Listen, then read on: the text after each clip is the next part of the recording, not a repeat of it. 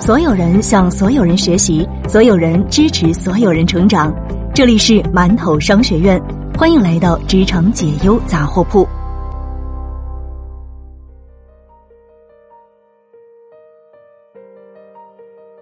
嗨，大家好，欢迎来到馒头商学院，我是悠悠。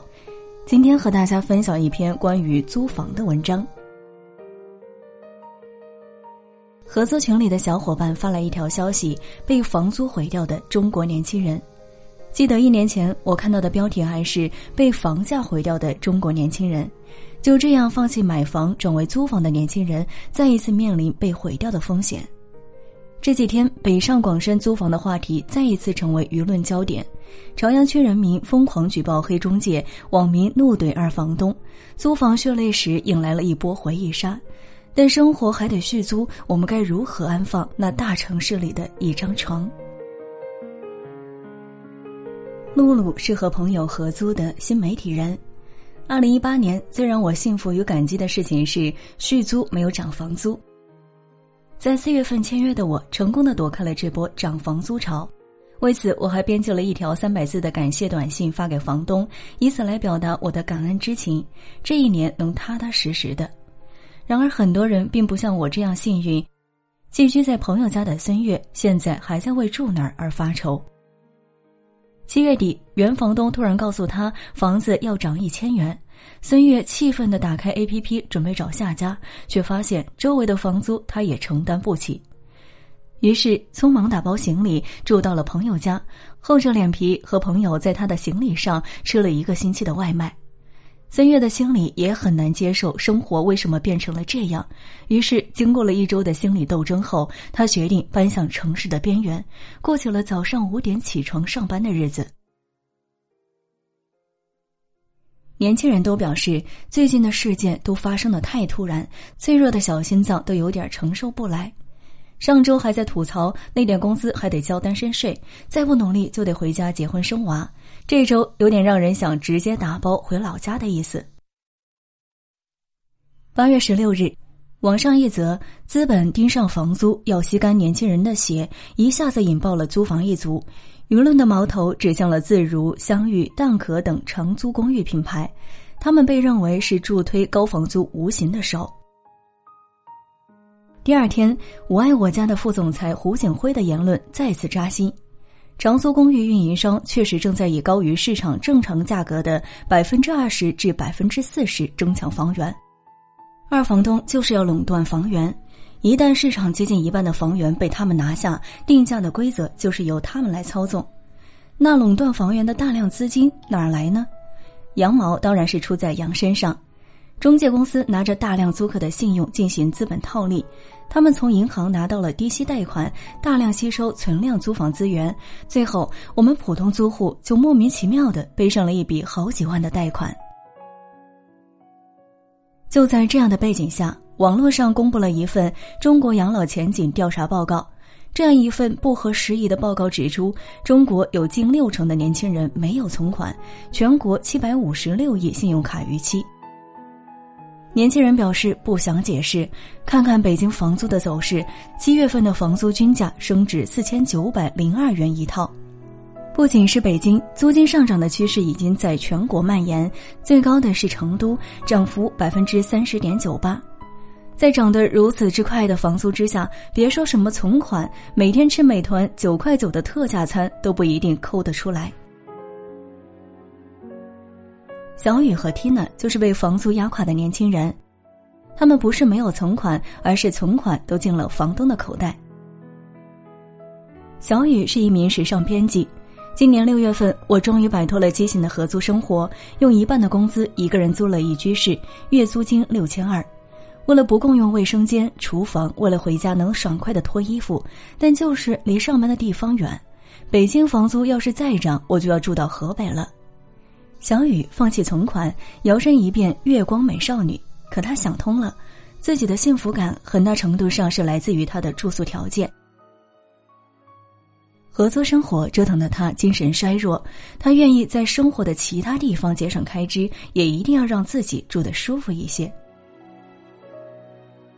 Tina 在租房的第三年也有同样的感受，为了住的舒服点，她宁愿多花点钱。第一次搬家，我坐在快要打烊的火锅店，边吃边哭。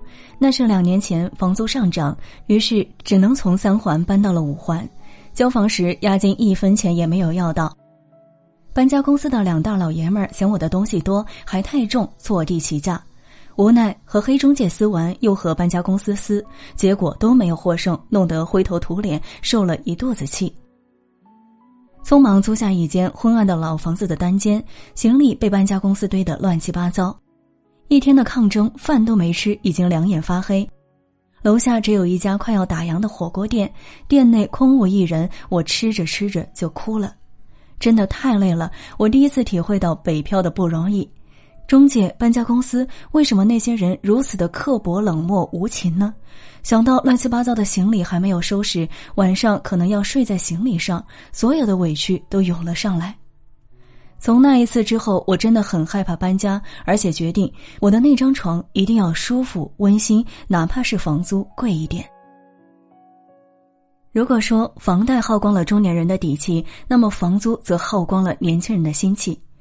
租房等于给别人供房，不如自己买套房慢慢供。没钱付首付耶，先租房吧，拼命工作积累资金，再租房等于给别人供房，陷入死循环，年轻人的心气就这样磨没了。现在共享单车、充电宝、雨伞、合租都非常受年轻人的追捧，尤其是共享租房。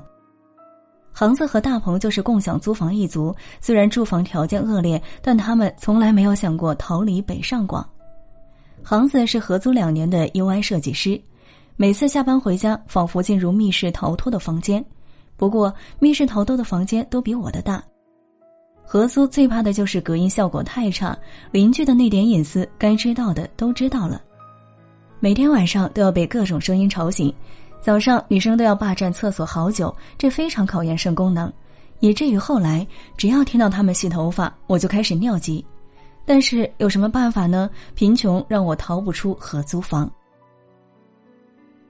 大鹏是合租三年的产品运营，我还是不愿意回老家沈阳。虽然住所不大，还是合租。对于奇葩的舍友，得过且过吧。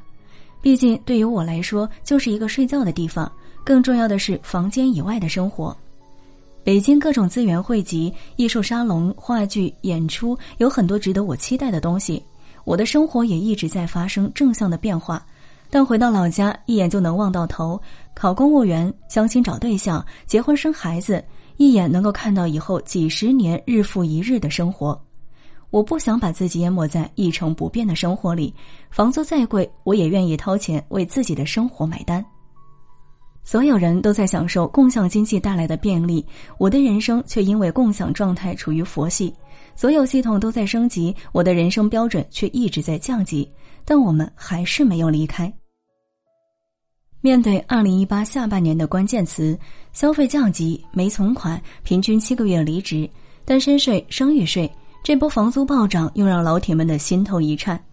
所有租房年轻人的胸口都在滴血，房租这个字眼一刀刀的戳在心尖上。